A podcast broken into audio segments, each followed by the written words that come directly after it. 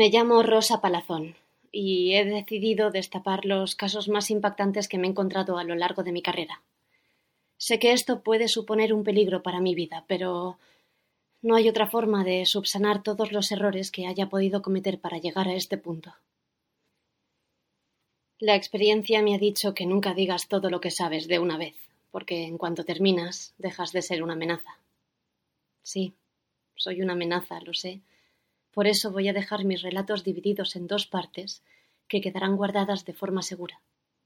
Puedo parecer melodramática, pero por el momento es mi único seguro de vida, el único. Nunca imaginé que todo empezaría con aquella llamada que me ofrecía el trabajo de mi vida y por la que lo daría todo. Si hubiese sido consciente del abismo al que iba a precipitarme, puede que hubiese tomado otras decisiones. Lo repetiré de nuevo para que no quede duda alguna. Soy Rosa Palazón y yo caí con el caso Zambala. He de recapitular un poco para que todo quede muy claro. Yo soy asesora laboral y nunca me había planteado nada de temas espirituales ni conexiones con religiones que me daban risa. Pero en el tiempo en el que vivimos la población se agarra un clavo ardiendo. Que te ofrezcan reuniones de luz en las que te jurarán que a través de sus enseñanzas alcanzarás la plenitud y, con un poco de inversión, el paraíso terrenal que hay dentro de ti, pues me daba un poco igual siempre que mi nómina fuese ingresada religiosamente. Nunca mejor dicho, ¿no?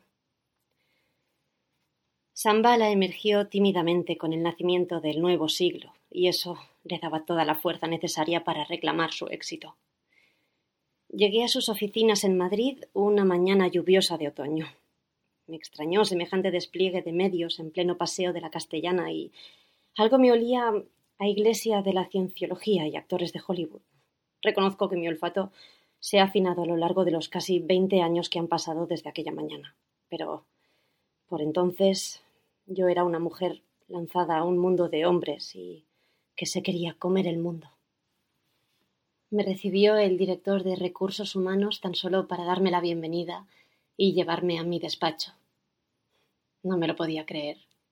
La luz era increíble, incluso en aquel día nublado. Las cristaleras me ofrecían vistas impresionantes del paseo. Pensé que se habían equivocado, pero no. En aquella empresa parecía que el dinero fluía a raudales y no tenían ningún tipo de vergüenza en mostrar al mundo que el miedo y la tristeza del ser humano podían ser tan beneficiosos para almas, aunque en ese momento lo desconocía, tan oscuras. Una pronta reunión me puso al día de la situación de la compañía. Bala había nacido hacía dos años tras la fusión de dos empresas, Sam y Bala.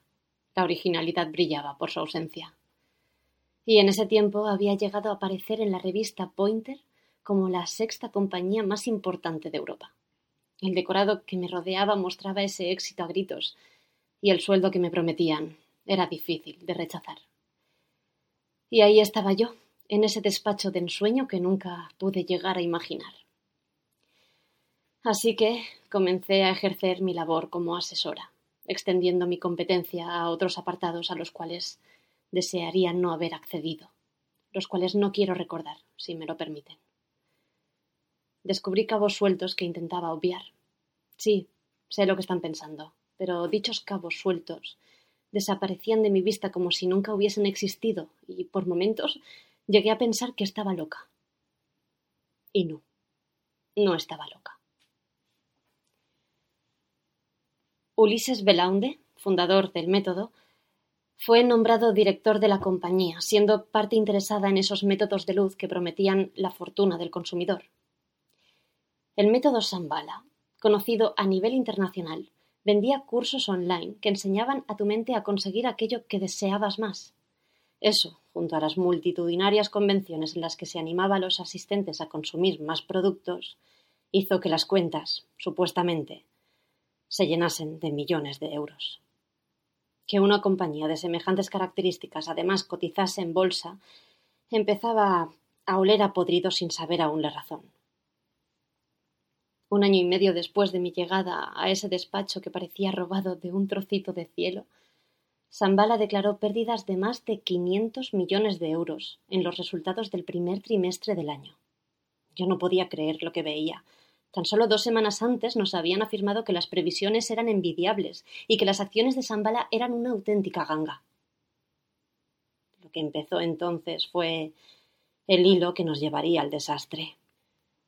Pero eso os lo contaré en la siguiente grabación. No puedo dejar de escuchar ruidos que me hablan de desconocidos acechando con un único fin, y ese no me lo puedo permitir. Nos escuchamos en unos minutos.